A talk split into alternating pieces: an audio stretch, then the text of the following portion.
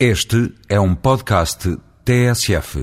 Ao contrário do fim de semana anterior, desta vez a Cimeira de Paris, agora alargada a todos os países da zona euro, produziu resultados.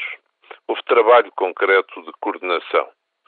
Já no sábado, em Washington, no G7, isso tinha acontecido. Ontem, domingo, também assim aconteceu na capital francesa. Mas houve muito mais trabalho de coordenação durante a semana.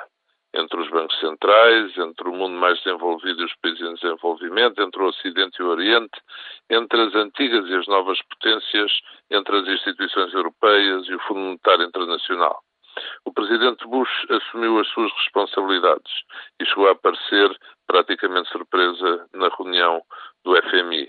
Mas o mais importante foram os resultados as medidas para ser assegurada a liquidez do sistema financeiro com a garantia dada aos financiamentos de que porventura esse sistema necessite. Esse aval soberano junta-se à decisão de intervir e assumir posições, quando necessário, na estrutura acionista de cada instituição financeira. Assim, estão criadas bem mais condições para os mercados e os agentes económicos recuperarem uma parte significativa da confiança. As medidas não fazem efeito pleno no plano imediato. Isso seria impossível. E agora não é o que mais conta.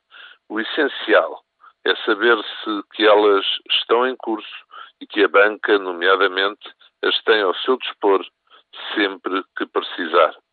Com estas decisões, há motivos para a serenidade poder ressurgir no comportamento das pessoas, das famílias e das empresas.